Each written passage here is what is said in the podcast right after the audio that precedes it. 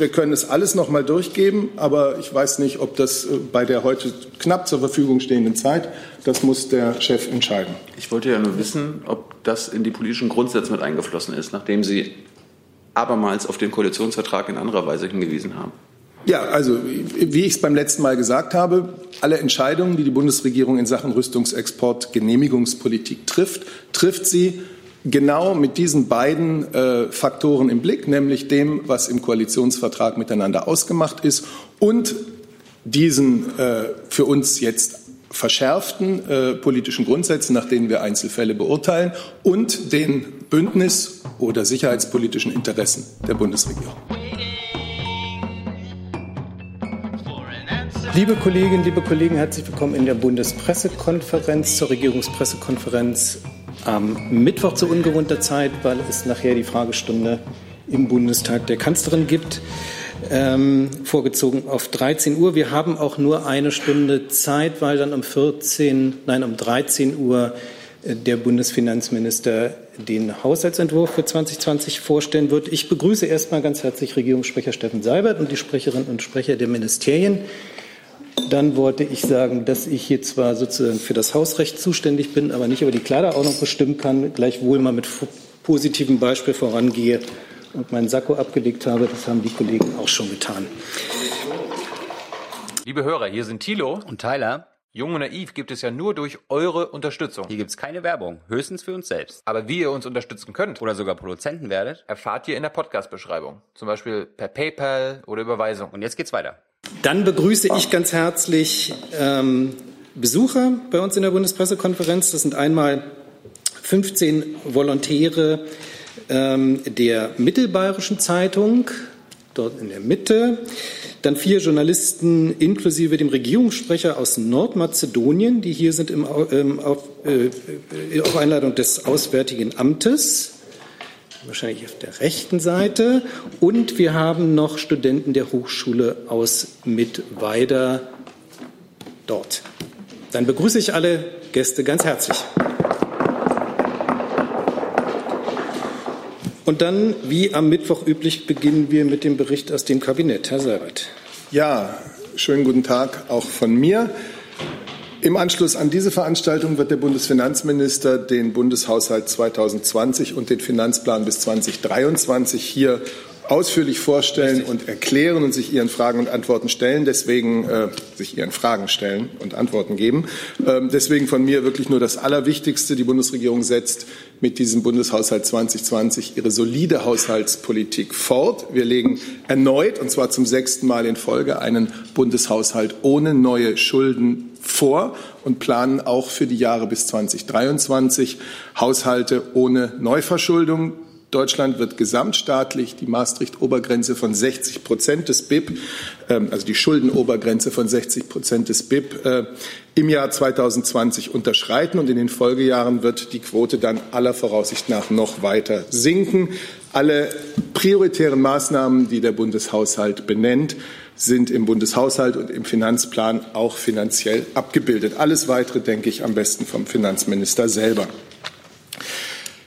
Die Justizministerin, die heute im Übrigen zum letzten Mal am der Sitzung des Bundeskabinetts teilgenommen hat, weil sie ja äh, ins Europäische Parlament geht und sie wurde auch entsprechend äh, verabschiedet. Äh, die Justizministerin hat heute einen Gesetzentwurf vorgelegt zur, zum sogenannten Cyber Grooming, ein wichtiger Entwurf der unsere Kinder und Jugendlichen vor sexuellem Missbrauch noch besser schützen soll. Sie wissen, solche Missbrauchstaten werden oft in der Anonymität des Netzes angebahnt. Täter geben sich zum Beispiel in Chats, zum Beispiel bei Computerspielen, selber als Kinder oder Jugendliche aus. Sie versuchen mit Kindern in Kontakt zu kommen. Es ist schon jetzt so, dass wer ein Kind über das Internet anspricht, um es zu sexuellen Handlungen zu bringen, kann hart bestraft werden. Es war aber bisher so, dass ähm, wenn der Täter nur glaubte, mit einem Kind zu kommunizieren, in Wirklichkeit war am anderen Ende aber beispielsweise ein verdeckter Ermittler oder ein Elternteil, dann war dieses Verhalten des Täters nicht strafbar. Und das ändert der vom Kabinett beschlossene Gesetzentwurf. Diese Fälle werden künftig ebenfalls strafrechtlich erfasst. Außerdem wird der im Jahr 2016 neu eingeführte Straftatbestand der sexuellen Belästigung geändert. Dieser Straftatbestand wird in Zukunft nur von schwereren Sexualstraftaten verdrängt und nicht mehr von anderen Delikten mit einer schwereren Strafandrohung, beispielsweise Körperverletzung. Der Verletzung der, der sexuellen Selbstbestimmung, die soll beim Schuldspruch immer zum Ausdruck kommen.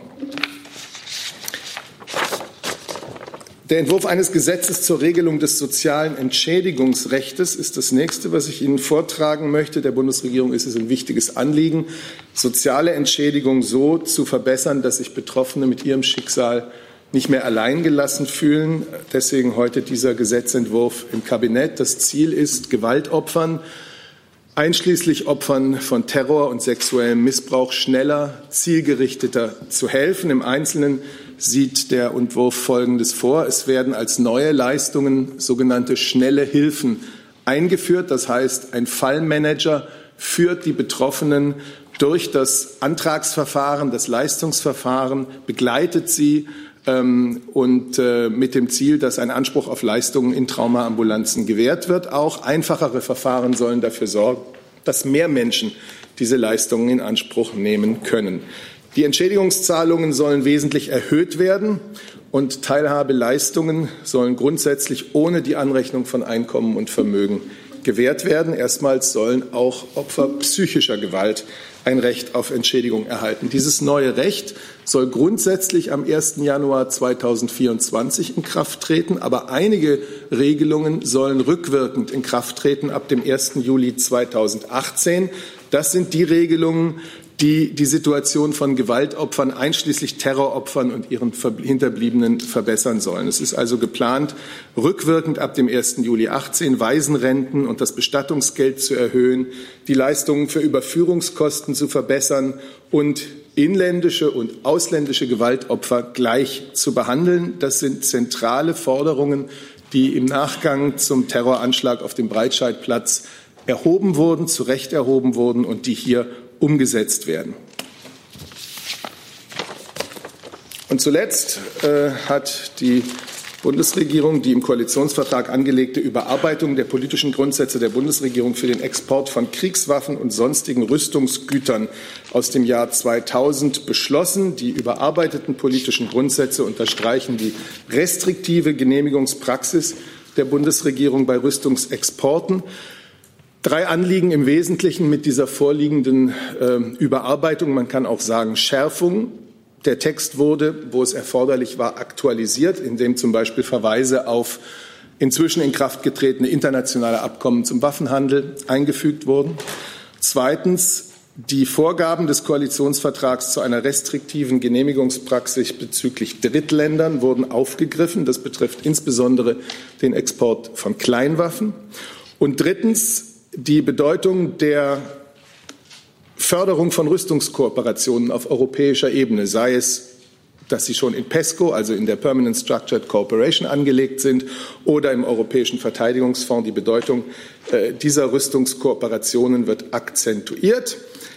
Entsprechend den Vorgaben des Koalitionsvertrags zu diesen europäischen Kooperationen wird auch der Stellenwert der Sicherheits- und Verteidigungsindustrie und der Erhalt technologischer Kompetenzen unterstrichen. Kooperationen der europäischen Industrie sollen durch gemeinsame Ansätze oder durch vereinfachte Verfahren gefördert werden. Das ist das Wesentliche. Eins würde ich ganz kurz noch nachtragen, obwohl es zu den Punkten gehört, die ohne Aussprache beschlossen wurden. Das Kabinett hat der Unterzeichnung eines Abkommens zur Einrichtung eines deutsch-griechischen Jugendwerks zugestimmt. Das ist aus unserer Sicht ein wichtiges Signal, nicht nur für einen besseren Austausch von Jugendlichen zwischen Deutschland und Griechenland, sondern insgesamt ein gutes Signal, äh, ein Beitrag zur europäischen Verständigung. Wir denken an das deutsch-französische, an das deutsch-polnische Jugendwerk, die sicherlich Vorbilder sind für das, was mit diesem neu einzurichtenden deutsch-griechischen Jugendwerk erreicht werden kann. Herzlichen Dank. Bevor wir zu Fragen kommen, will ich es nicht versäumen, zwei neue Sprecher zu begrüßen. Und zwar einmal Herrn Stoltenberg als Außen fürs BMAS und Frau Blaskes vom BMZ. Wollen Sie sich kurz vorstellen? Ja, hallo, Tim Stoltenberg aus dem BMAS. Da bin ich seit äh, gut zehn Jahren. Seit einem Dreivierteljahr bin ich in der Pressestelle und heute das erste Mal hier und freue mich auf die Zusammenarbeit.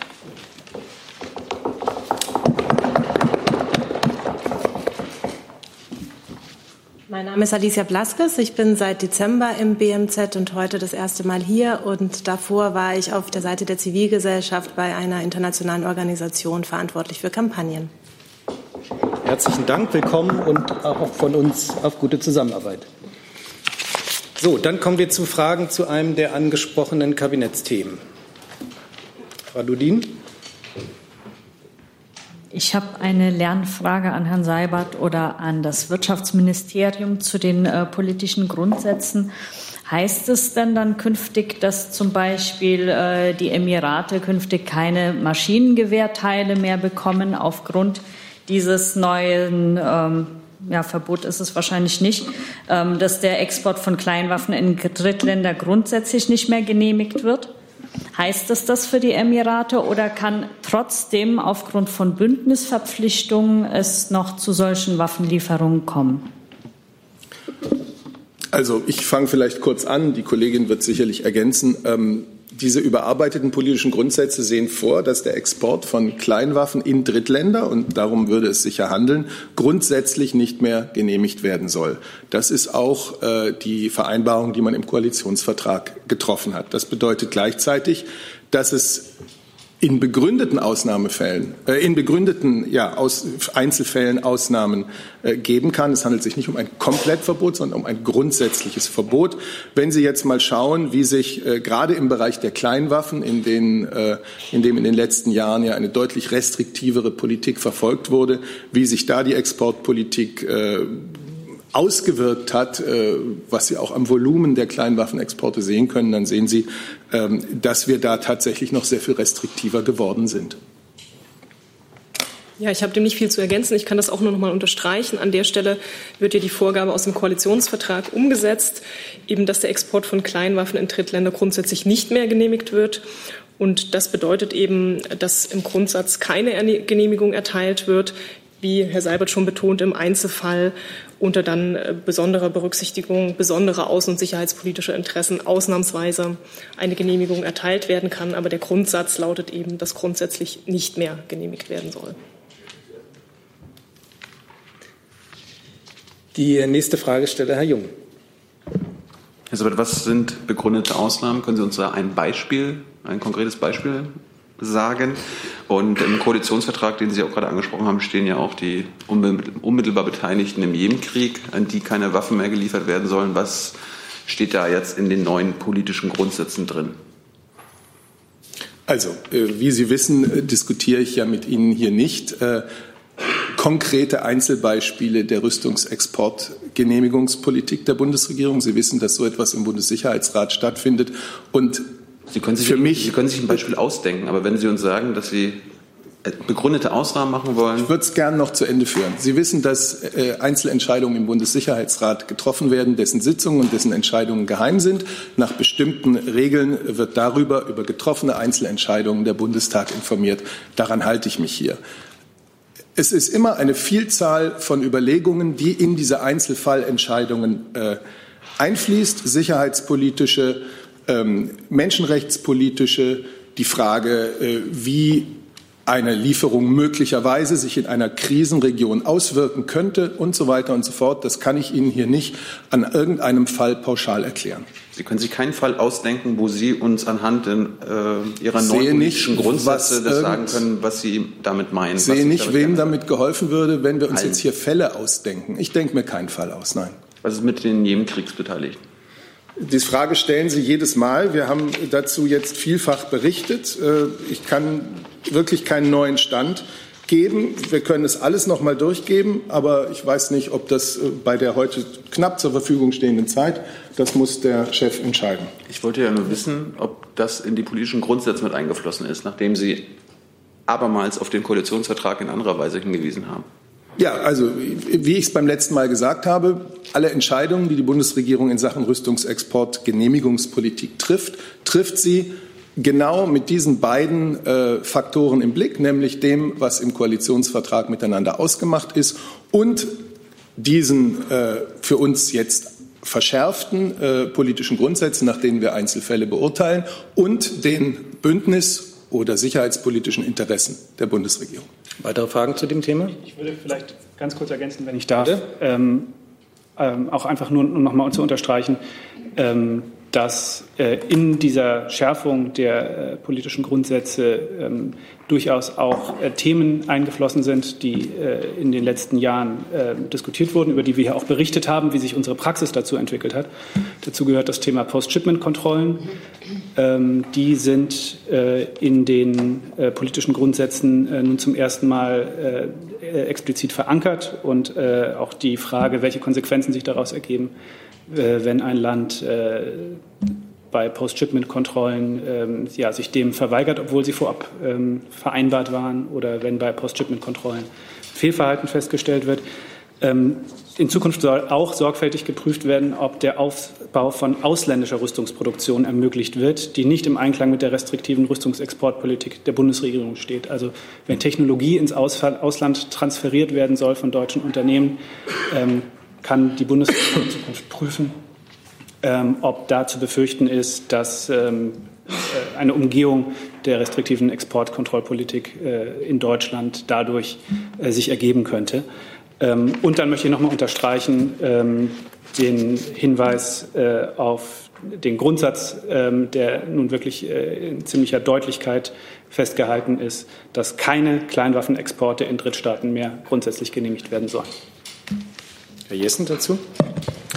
Eine technische Frage, Herr Seibert, wann und wo werden die äh, Leitlinien veröffentlicht, damit man sie dann auch noch mal synoptisch zu den äh, 2000er äh, vergleichen kann? Und zum Zweiten, als dritten Punkt hatten Sie gesagt, es werde europäische Kooperation sozusagen äh, betont und präzisiert. Ähm, wie ist da gewährleistet, dass nicht tatsächlich eher äh, Umgehungsmöglichkeiten geschaffen werden. Das war die Kritik äh, in der jüngeren Vergangenheit, ähm, dass zum Teil eben äh, eigentlich deutsche Rüstungstechnologie ähm, über den Umweg unter dem europäischen Kooperationslabel dann geliefert wurde, da wo es bilateral gar nicht möglich gewesen wäre. Wie wird das verhindert? Bitte, Kollegin. Vielleicht zu Ihrer ersten Frage. Also wir haben die politischen Grundsätze bereits veröffentlicht. Wir haben äh, eine Pressemitteilung zum Kabinettbeschluss herausgegeben. Und in dieser Pressemitteilung verlinkt finden Sie äh, die politischen Grundsätze, ähm, so wie sie heute vom Kabinett veröffentlicht ist. Also da ähm, ist, ist die Transparenz natürlich hergestellt. Die können Sie aufrufen und ähm, vergleichen. Ähm, zu den Bündnisverpflichtungen hat Herr Seibert schon, schon ausgeführt. Die gelten natürlich. Äh, hier gibt es ja verschiedene Kooperationen ähm, im, im, verteidigungspolitischen Bereich, die dann das, das, Bundesverteidigungsministerium ja auch führt. Und da ist es ja auch schon die gängige Praxis, dass auch hier ähm, die politischen Grundsätze vorsehen, dass ähm, in, im Rahmen dieser Rüstungs ähm, Vereinbarung, Konsultationsverfahren vorgesehen sind, die dann eben anzustreben sind, wenn man Unklarheiten klären muss mit den Bündnispartnern ähm, und diese Verfahren dann eben durchgeführt werden können. Nachfrage. Ähm, jetzt hat in der jüngeren Vergangenheit, also äh, Jemenkrieg beteiligte ja gerade die Problematik äh, gegeben äh, in der Diskussion, dass Konsultation eben nicht bedeutet Vetomöglichkeiten. Also gibt es in diesen verschärften Restriktionsansätzen Möglichkeiten zu verhindern, dass, ich sage es nochmal, Umwegtatbestände für Lieferungen ähm, geschaffen werden? Also vielleicht, wenn die Kollegen da noch ergänzen wollen, es ist eben so, es handelt sich um Kooperationen und in diesen Kooperationen kann man äh, dann eben Festlegungen treffen, ob ähm, vor Erteilung einer deutschen Zustimmung zu Exportzusagen für Drittländer eine erneute Abstimmung innerhalb der Bundesregierung durchgeführt werden muss oder in Konsultation mit den Bündnispartnern. Aber Näheres mussten, falls erforderlich, die Kollegen ausführen. Weitere Fragen? Herr Jung. Frau Baron, ist die Testphase äh, in Sachen Post-Shipment-Kontrolle schon vorbei? Und äh, wie viele wurden dann durchgeführt? Ja, also bei den Post-Shipment-Kontrollen ähm, ist es ja, wie Sie wissen, so, dass wir die im Mai 2017 eingeführt haben. Die Evaluierung dazu läuft ab Mai 2019. Ähm, und wir hatten hier ja auch regelmäßig berichtet über den, den Stand der, der durchgeführten ähm, Post-Shipment-Kontrollen. Wir hatten angefangen im Jahr 2017 beim staatlichen Endempfänger Indien und haben in der Zwischenzeit auch ähm, weitere Post-Shipment-Kontrollen durchgeführt. Es gab jeweils keine Beanstandung, aber die, die Evaluierungsphase läuft ab ähm, Mai 2019. Ich kann Ihnen noch nennen, Ähm, die ersten Post-Shipment-Kontrollen von Kleinwaffen ähm, wurden 2017 in Indien durchgeführt und weitere Kontrollen in Korea, den Vereinigten Arabischen Emiraten, Indonesien, Malaysia und Brasilien. Das ist die, die bislang durchgeführt wurden. Jeweils ähm, gab es da keine Beanstandungen. Wird man an der Überprüfungspraxis was ändern? Also wird man sich vielleicht überlegen, nicht vorher anzurufen und Bescheid zu sagen, dass man vorbeikommt? Und Herr Seibert, äh, es ist ja deutschen Rüstungsfirmen durch Tochter in anderen Ländern möglich, deutsche Rüstungsgüter, zum Beispiel nach Saudi-Arabien, zu liefern. Rheinmetall Italien macht das mit Bomben.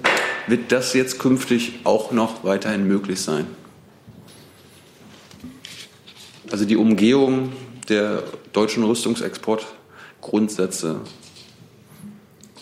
also ich, ich, möchte zwei Sachen vielleicht nochmal betonen beim Thema Post-Shipment. Zum einen ergänzt Post-Shipment das wichtige Instrument der Endverbleibserklärung. Die Endverbleibserklärung ist ein zentrales Instrument unserer restriktiven Rüstungsexportpolitik, mit dem wir Ex-ante-Möglichkeiten haben und die ja bei jeder Genehmigungsentscheidung die Sachverhaltsinformationen verlangen für die Endverbleibserklärung ähm, und dann eben für für bestimmte Güter die Post-Shipment-Kontrollen eingeführt haben, die dann ja auch in Folgegenehmigungen wieder berücksichtigt werden können. Und da hatte der Kollege vom Auswärtigen Amt ja schon ausgeführt, dass wenn da Verstöße festgestellt werden, sich das natürlich auf Folgegenehmigung auch auswirkt und dann Folgegenehmigung nicht ähm, erteilt werden können. Zu Ihrer anderen Frage. Ähm, wir haben immer betont, dass ähm, Dinge, die in Deutschland produziert werden, in Deutschland hergestellt, in Deutschland erdacht werden, der restriktiven Rüstungsexportgenehmigung ähm, unterliegen. Und das gilt natürlich auch weiterhin. Man muss die Einzelfälle aber trennen. Wenn es sich natürlich um ähm, Fälle handelt, die im Ausland spielen, die in Italien spielen, die in anderen Ländern spielen, dann gilt natürlich die, Restrikt die Rüstungsexportpolitik dieses Landes und nicht unseres Landes. Aber auch hier wollte ich noch mal darauf verweisen, was der Kollege schon ausgeführt hat, dass auch hier ein Passus in den Grundsätzen enthalten ist zum Thema Technologie. Vor der Erteilung von Ausfuhrgenehmigung für Technologie wird eben jetzt festgelegt, dass zu prüfen ist, ob hier durch den Aufbau von ausländischen Rüstungsproduktionen ermöglicht wird, die nicht im Einklang mit den restriktiven Grundsätzen stehen. Ähm, das ist ein, ein Passus, der jetzt in den Grundsätzen zu finden ist. Gibt es weitere Fragen zu diesem Thema? Das ist nicht der Fall. Dann habe ich auf meiner Liste mit neun Themen Herrn Remme. Es geht jetzt um Themen jenseits des Kabinetts, richtig? Habe ich das richtig ähm, Dann frage ich Vorsitzender noch mal in die Runde, ob es noch Fragen zum Kabinett gab. Okay. Herr Remmer, bitte. Äh, Herr Burger, ich würde Sie gerne, auch wenn es um Einzelfälle geht, fragen nach einem äh, offenen Brief und weil er öffentlich verfasst worden ist. Deshalb die Frage, die Großeltern von deutschen Waisenkindern in einem Flüchtlingslager in Syrien haben sich zu Wort gemeldet und beklagt, dass die Bundesregierung die beiden Kinder, sieben und zwei Jahre alt, immer noch nicht zurückgehalten hat. Ich würde ganz gerne wissen, wie Sie diesen Fall beurteilen und warum es der Bundesregierung anders als anderen europäischen Regierungen nicht schneller möglich ist, solche Fälle dann äh, zu bearbeiten, die Kinder nach Deutschland zu holen und damit in Sicherheit zu bringen. Ja, vielen Dank. Ähm, in Syrien ist eine konsularische Betreuung ähm, deutscher Staatsangehöriger nach Schließung der Botschaft Damaskus äh, weiterhin faktisch nicht möglich. Für Syrien besteht auch seit langem eine Reisewarnung. Ähm, unabhängig davon prüft die Bundesregierung auch in Abstimmung mit ihren Partnern mögliche Optionen, um deutschen Staatsangehörigen in humanitären Fällen, äh, vor allem im Fall von Kindern, äh, eine, bei einer Rückreise nach Deutschland äh, unterstützend tätig zu sein. Ähm, und gleichzeitig äh, ist das Auswärtige Amt bemüht, ähm, Deutschen und auch hier wieder insbesondere Kindern in prekären Einzelfällen über Partnerorganisationen, die vor Ort tätig sind, ähm, in den Flüchtlingslagern vor Ort erforderliche medizinische Hilfe zukommen zu lassen. Ähm, das ist das, was ich dazu im Moment sagen kann. Wie gesagt, wir prüfen ähm, die Optionen, die es gibt, auch unter den gegebenen schwierigen Umständen. Zusatz? Ja, die Nachfrage. Sie haben sich also jetzt zu diesem Einzelfall nicht geäußert. Warum nicht? Und wenn Sie sich zu dem Einzelfall grundsätzlich nicht äußern, dann würde ich Sie gerne fragen, wie viele Kinder hat denn die Bundesregierung aus vergleichbaren Fällen in Sicherheit gebracht? Und was wissen Sie über die Zustände im angesprochenen Lager Al-Hol? Also ähm, ich kann zunächst mal äh, in der Tat, äh, ich werde mich hier zu Einzelfällen, so wie das unsere Praxis hier ist, äh, zu konsularischen Einzelfällen äh, grundsätzlich nicht äußern. Ähm, ich kann Ihnen sagen, ähm, dass wir im Irak, wo die Situation etwas anders gelagert ist, weil wir dort äh, eine äh, reguläre diplomatische und konsularische Präsenz haben und eine irakische Regierung, mit der wir vollumfängliche diplomatische Beziehungen haben, dass wir dort eine einstellige Anzahl an Kindern konsularisch betreuen äh, und dort auch schon in Einzelfällen, wo die Zustimmung der Eltern gegeben war, ähm, eine Rückreise nach Deutschland unterstützt haben. Ähm, seit Inhaftierung der ersten IS-Unterstützer in Irak Mitte 2017 konnten bislang 15 Kinder in Begleitung von Angehörigen aus dem Irak ausreisen. Ähm, zu den äh, ja, Lebensumständen in äh, dem von Ihnen genannten Flüchtlingslager kann ich Ihnen sagen, dass wir dazu in äh, sehr engem Kontakt stehen mit den dort tätigen ähm, Hilfsorganisationen, ähm, insbesondere mit den UN-Organisationen und auch mit dem Internationalen Komitee vom Roten Kreuz. Äh, wir gehören auch zu den größten humanitären Gebern ähm, für Syrien und insbesondere für die Situation in Nordostsyrien. Ähm, insofern äh, bemühen wir uns mit den Instrumenten der humanitären Hilfe, ähm, unseren Beitrag dazu zu leisten, dass die äh, Lebensbedingungen dort so erträglich wie möglich sind. Ähm, gleichzeitig äh, ja, weiß jeder, der in dieser Weltregion äh, sich auskennt, ähm, dass die klimatischen Verhältnisse äh, dort äh, gerade um diese Jahreszeit äh, sehr, sehr schwierig sind.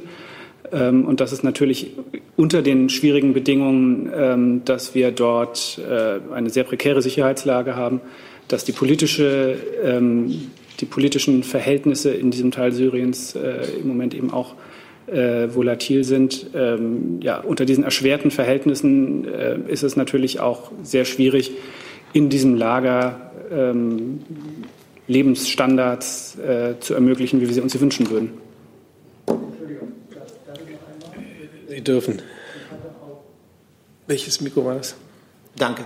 Ich hatte auch äh, nach, den, äh, nach der vergleichbaren Praxis der anderen europäischen mhm. Ländern gefragt. Im offenen Brief werden namentlich die Schweden, die Franzosen, die Belgier und die Niederländer erwähnt. Die müssten ja konsularisch gesehen vor vergleichbaren Hürden stehen. Dennoch gelingt es ihnen, Kinder zurückzuholen. Warum der Bundesregierung nicht? Ja, ich hatte Ihnen ja gesagt, dass wir auch in enger Abstimmung mit den Partnern ähm, dabei sind, alle Optionen zu prüfen. Auch zu dem Thema, Frau Kollegin?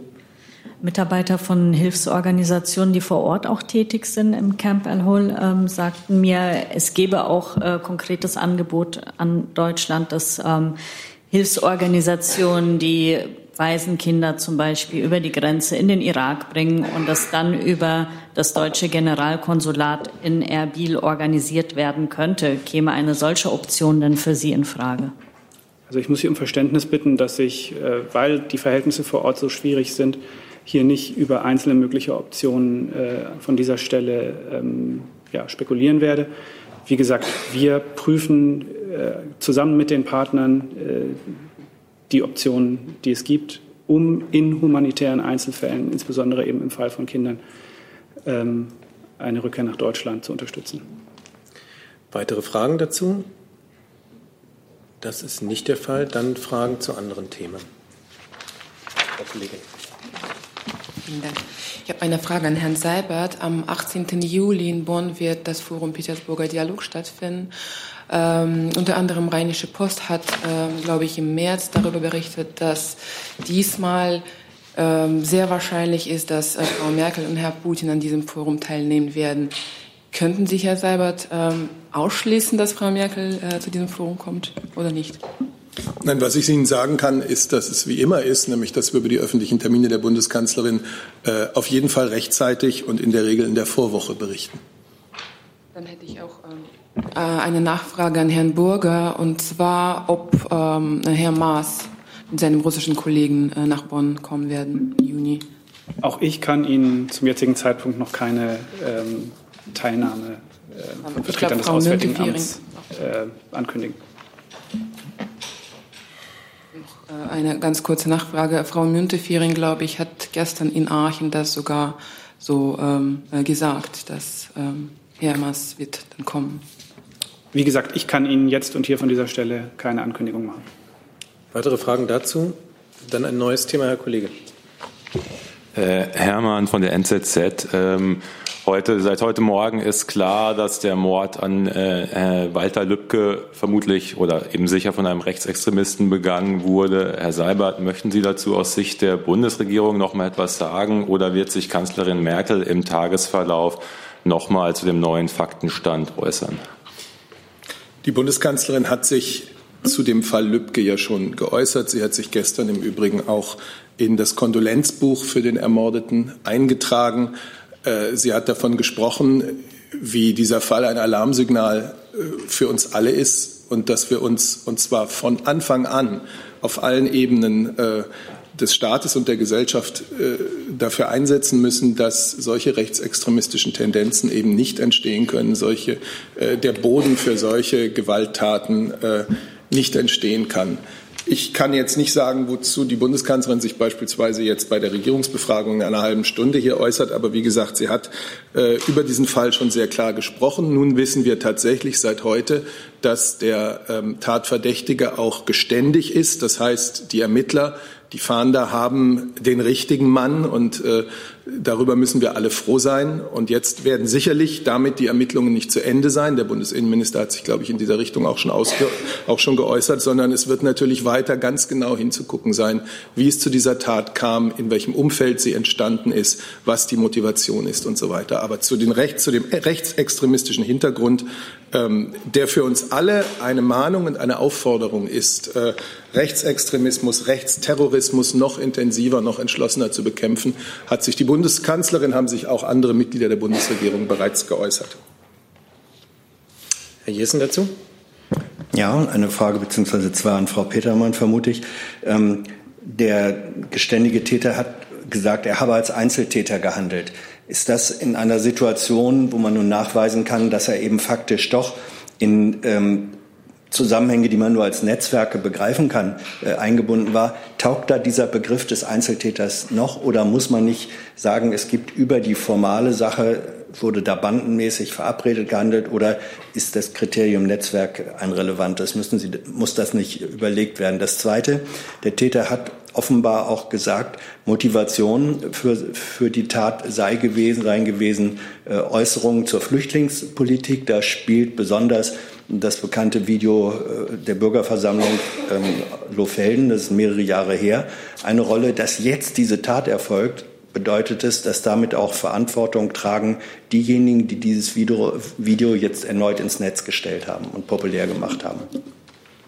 Also zu dem, der Frage nach dem Stand der Ermittlungen möchte ich Sie äh, an dieser Stelle an äh, den Generalbundesanwalt verweisen. Das können, kann wir, das kann das BMI an dieser Stelle nicht tun.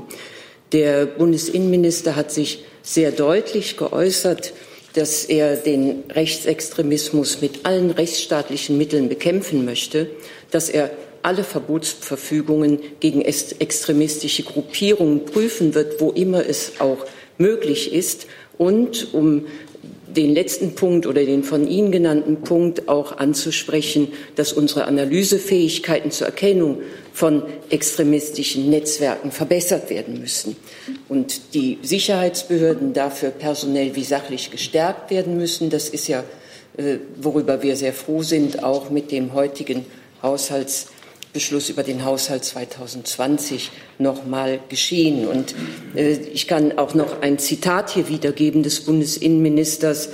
In unserem Land gibt es null Toleranz für Extremismus, Antisemitismus, Ausländerhass oder Hassparolen. Wir werden aber nur dann Erfolg haben, wenn die Bevölkerung in dieser klaren Grenzziehung unterstützt. Sie kann hier am besten ihren Beitrag leisten, indem sie sich klar von solchen Leuten distanziert. Mit Rechtsextremisten geht man keine Verbindungen ein, man gibt auch keine Sympathiebekundungen ab. Das ist für Demokraten eine rote Linie. Alles Weitere, welche Schlussfolgerungen zu ziehen sind aus dem, was ich hier genannt habe, äh, muss jetzt geprüft werden. Dazu ist das BMI, ist das BKA, der Bundesverfassungsschutz im Gange. Zu dem konkreten Stand der Ermittlungen möchte ich Sie aber an den Generalbundesanwalt verweisen. Die Frage bezog sich ja nicht auf Stand der Ermittlungen, sondern äh, auf die Tatsache, dass vor allem dieses Video ähm, erneut ins Netz gestellt worden ist, ähm, auch von Menschen aus dem Bereich der Politik. Tragen die nach Ihrer Auffassung eine Mitverantwortung für die Tat? Vielleicht auch das. Das Justizministerium wollte ohnehin ja. dazu beitragen. Ich äh, kann allerdings zunächst noch, weil die Aufgabe des Generalbundesanwalts angesprochen war, kann ich äh, sagen, dass die Bundesanwaltschaft die äh, Ermittlungen mit großem Nachdruck führt. Ähm, der Generalbundesanwalt, wie Sie ähm, wahrscheinlich mitbekommen haben, hat heute den Innenausschuss des Deutschen Bundestages in nicht öffentlicher Sitzung über den Stand der Ermittlungen unterrichtet.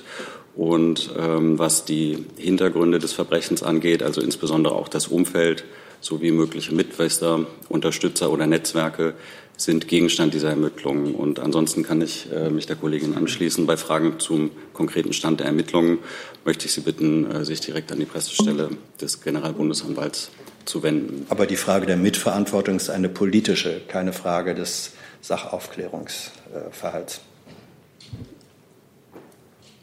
Herr Jessen, könnten Sie die Frage zur Mitverantwortung mit dem Film noch mal ja. wiederholen? Ja. Ähm, es gab äh, das Video einer Bürgerveranstaltung, äh, wo Herr Lübcke gesagt hatte, wer sich hier an die ähm, Normen und äh, und so weiter nicht halten will, hätte das Recht, Deutschland zu verlassen. Dieses Video hat seinerzeit, das ist vier oder fünf Jahre alt, für Empörung gesorgt und es wurde jetzt in der jüngeren Vergangenheit wiederholt ins Netz gestellt und hat sozusagen eine neue Welle auch von Empörung erzeugt. Und ähm, deswegen ist die Frage, haben diejenigen, die ohne erkennbaren Anlass solche Videos ähm, wiederum ins Netz stellen und popularisieren, eine Mitverantwortung für die Eskalation, die dann zu solchen Taten führen kann? Ich würde das jetzt nicht auf dieses Video herunterbrechen wollen, meine Antwort, sondern sagen ganz generell, Sprache ist ein wesentlicher Bestandteil für, äh, ja, für und kann zu Taten folgen. Das ist mehrfach gesagt worden, das ist von dem Bundesinnenminister gesagt worden, ist von der Kanzlerin gesagt worden, wenn ich das recht in Erinnerung habe. Aber ähm, ja, dabei möchte ich es belassen. Gibt es weitere Fragen zu dem Thema? Herr Jung. Also wird die Kanzlerin aktuell von Rechtsextremisten bedroht oder wurde sie seit der sogenannten Flüchtlingskrise bedroht von der rechtsradikalen, rechtsextremistischen Szene, Morddrohungen oder ähnliches? Ich gebe ganz grundsätzlich keine Auskunft über die Sicherheitslage rund um die Bundeskanzlerin. Weitere Fragen? Aber ist es dieses Phänomen, dass äh, es Drohungen gegen Leib und Leben von Politikern, die sich, die, sage ich mal, positiv mit der Flüchtlingsproblematik in Verbindung gebracht werden, bekannt? Dieses Phänomen ist, denke ich, jedem, der in der Bundesregierung arbeitet und den meisten, die in der Politik arbeiten, bekannt, von ehrenamtlichen kommunalen äh, Politikern bis zu Bundesministern und Bundeskanzlerin, äh, dass es eine zum Teil enthemmte, äh, gewaltverherrlichende, hasserfüllte Sprache gibt, äh, in der Kommentare geschrieben, Kommentare gepostet und manchmal auch Drohungen ausgesprochen werden. Das ist ein Phänomen, das jedem bekannt ist. Weitere Fragen dazu? Dann Frau Kollegin mit einem neuen Thema. Äh, zu dem Urteil heute vom EuGH wollte ich fragen, entweder BMU oder Verkehr. Ähm, zum einen, es sollte ja auch in Deutschland noch mal überprüft werden, wie es um die Aufstellung der Messstellen bestellt ist. Äh, da sollte noch mal sozusagen ein bundesweiter Überblick verschafft werden. Können Sie da den Stand der Dinge sagen? Und das Zweite ist, hat dieses Urteil irgendwie Auswirkungen auf die zuletzt ja sozusagen erhöhten äh, ähm, Grenzwerte vom November, die Entscheidung? Also ähm, der EuGH hat heute eine Entscheidung gefällt und die Entscheidung bezieht sich auf die Auslegung der EU-Richtlinie zur Luftreinhaltung. Ähm, die Bundesumweltministerin begrüßt diese Entscheidung ausdrücklich, ähm, denn sie ist eine wichtige Klarstellung und eine Unterstützung für alle, die sich für die saubere Luft in unseren Städten und äh, überall in Deutschland einsetzen. Und äh, die ist auch ganz wichtig für den Gesundheitsschutz. Ähm, die Entscheidung, weil Sie äh, danach fragten, ob sich irgendwas ändert, bestätigt unsere Rechtsauffassung, die Auslegung der Richtlinie, wie wir sie bislang betrieben haben. Und es gibt so zwei, einfach mal um das zu erklären, was der EuGH überhaupt entschieden hat, ja, äh, zwei Hauptpunkte. Einmal gibt es die Frage, wie ermitteln wir überhaupt, ob die Grenzwerte und zu den Grenzwerten als Klammerbemerkung hat der EuGH sich überhaupt nicht verhalten. Es bleibt bei den Grenzwerten. Ja? Es geht nur um die Frage, wie wird denn überhaupt ermittelt, ob die Grenzwerte überschritten worden sind. So, und da kann man zwei Dinge tun. Man kann einmal eine, ähm, äh, also es geht ja sowieso immer um den Jahresdurchschnitt und dann kann man den Jahresdurchschnitt einer einzelnen Messstelle als maßgeblich erachten. Wenn der überschritten wird, kann man sagen, Achtung, Verstoß. Oder man kann sagen, nee, wir nehmen den Durchschnitt aller Messstellen und nur wenn die diese ähm, die Grenzwerte überschreiten, liegt ein Verstoß vor. Und hier hat der EuGH ganz erfreulicherweise und auch ganz wichtig für äh, die saubere Luft und äh, den Gesundheitsschutz gesagt, nein, eine Überschreitung der Grenzwerte liegt bereits dann vor, wenn an einer Messstelle im Jahresmittel überschritten wird. Das ist der eine Punkt. Zum anderen Punkt, äh, der EuGH hat sich äh, auch dazu verhalten, welche Vorgaben die Richtlinie überhaupt im Hinblick auf die Aufstellung der ähm, Messstationen äh, vorgibt. Und da hat er auch ganz wichtig gesagt, es gibt konkrete Vorgaben. Und eine Vorgabe ist unter anderem, dass die Messstationen in den Bereichen aufzustellen sind, in denen die höchsten Konzentrationen von Luftschadstoffen zu erwarten sind. So. Und weil es so konkrete Vorgaben gibt, folgt daraus, und das ist übrigens auch schon geltende Rechtslage in Deutschland, wir haben das also alles gut umgesetzt, dass Bürgerinnen und Bürger gegen die äh, Luftreinhaltepläne klagen können und sagen können, nee, ihr habt die nicht richtig aufgestellt. Ja, also das Gericht überprüft dann im Juristensprech Inzidenter, ob äh, die Vorgaben eingehalten worden sind. Damit Ihre Frage beantwortet? Ja, noch kurz die Nachfrage. Also ich meine mich zu erinnern, dass es ähm, mal hieß, dass sozusagen das BMU eine Art Studie erstellen wolle, wie mhm. es um die Aufstellung in Deutschland aussieht, in den Ländern. Genau, wir haben da eine Überprüfung veranlasst und wenn ich, ähm, ich müsste nachreichen, falls das jetzt nicht ja ganz stimmt, äh, ich meine, die Überprüfung ist abgeschlossen und da wird noch irgendwas jetzt alsbald veröffentlicht werden. Würde ich ähm, aber nachreichen gegebenenfalls, falls das nicht stimmt. Weitere Fragen dazu? Das ist nicht der Fall. Gibt es Fragen zu anderen Themen? Herr Tofik Nier. Herr Burger, eine Frage zum Iran. Ähm, am Freitag finden die Gespräche in Wien statt, die 4 plus 1 Gespräche. Was sind die Ziele dieser, dieser Gespräche äh, im Vorfeld des 7. Juli-Ultimatums der iranischen Seite? Und auch eine zweite Frage. Der amerikanische Präsident hat gestern wieder dem Iran mit Auslöschung gedroht. Wieso schweigt die Bundesregierung zu diesen Vernichtungsfantasien von Trump?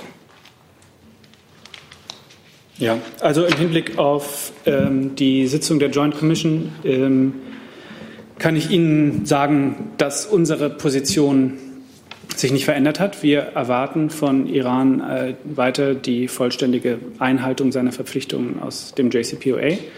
Und wir, äh, im Übrigen nicht nur die äh, E3, sondern auch die anderen JCPOA-Teilnehmer, also Russland und China, haben äh, von ihrer Seite bekräftigt, dass wir weiterhin bereit sind, äh, unsere Verpflichtungen aus dem JCPOA vollumfänglich einzuhalten. Ähm, das wird das Thema ähm, der Joint Commission sein.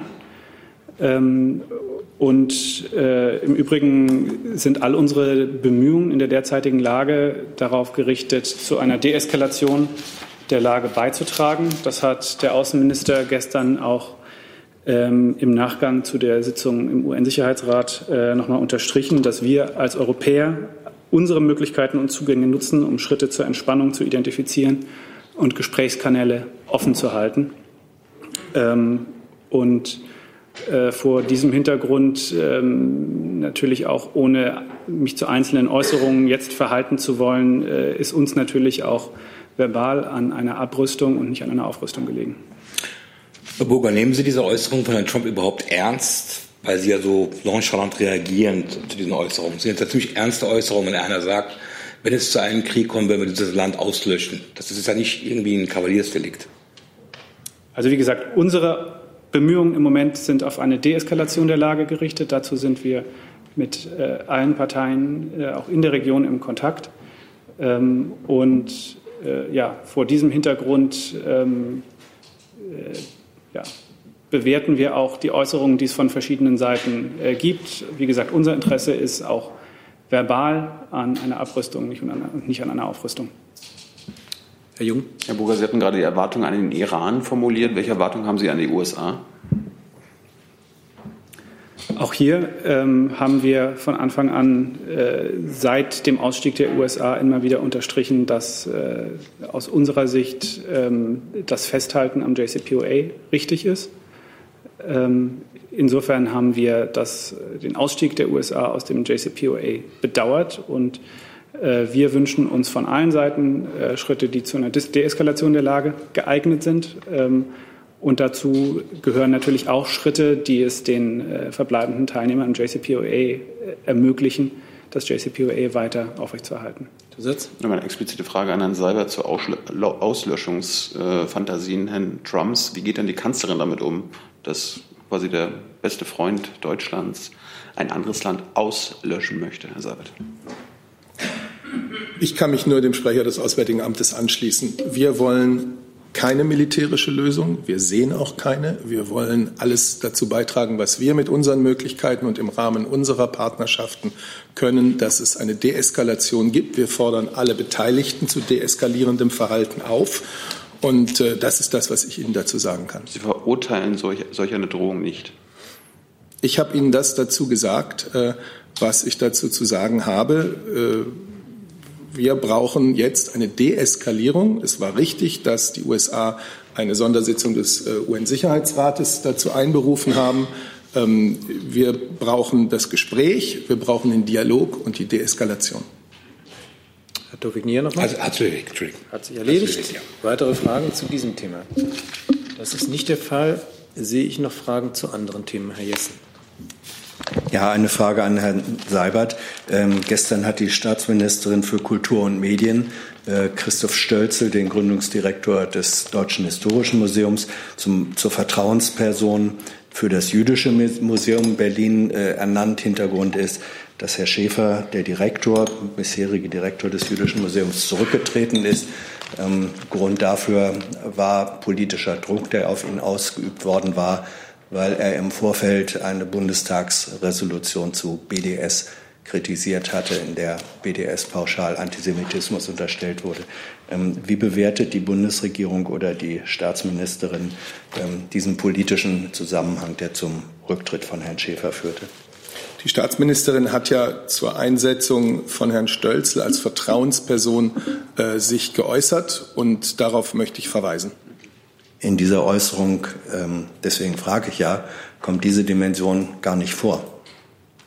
Die Hintergründe des Rücktritts und der politische Druck, der da ausgeübt wurde. Deswegen die Frage. Na gut, es liegt doch auf der Hand, dass äh, das Interesse und die Arbeit der Staatsministerin jetzt darauf äh, gerichtet ist, dieses wichtige Museum, das jüdische Museum, ein wichtiger Teil des Berliner Kulturlebens, wieder auf einen guten Kurs zu bringen und äh, dass sie der Meinung ist, dass Christoph Stölzel mit all seinen Verdiensten und all seiner Erfahrung die richtige Person ist, um in einer Übergangsphase als Vertrauensperson dazu beitragen zu können.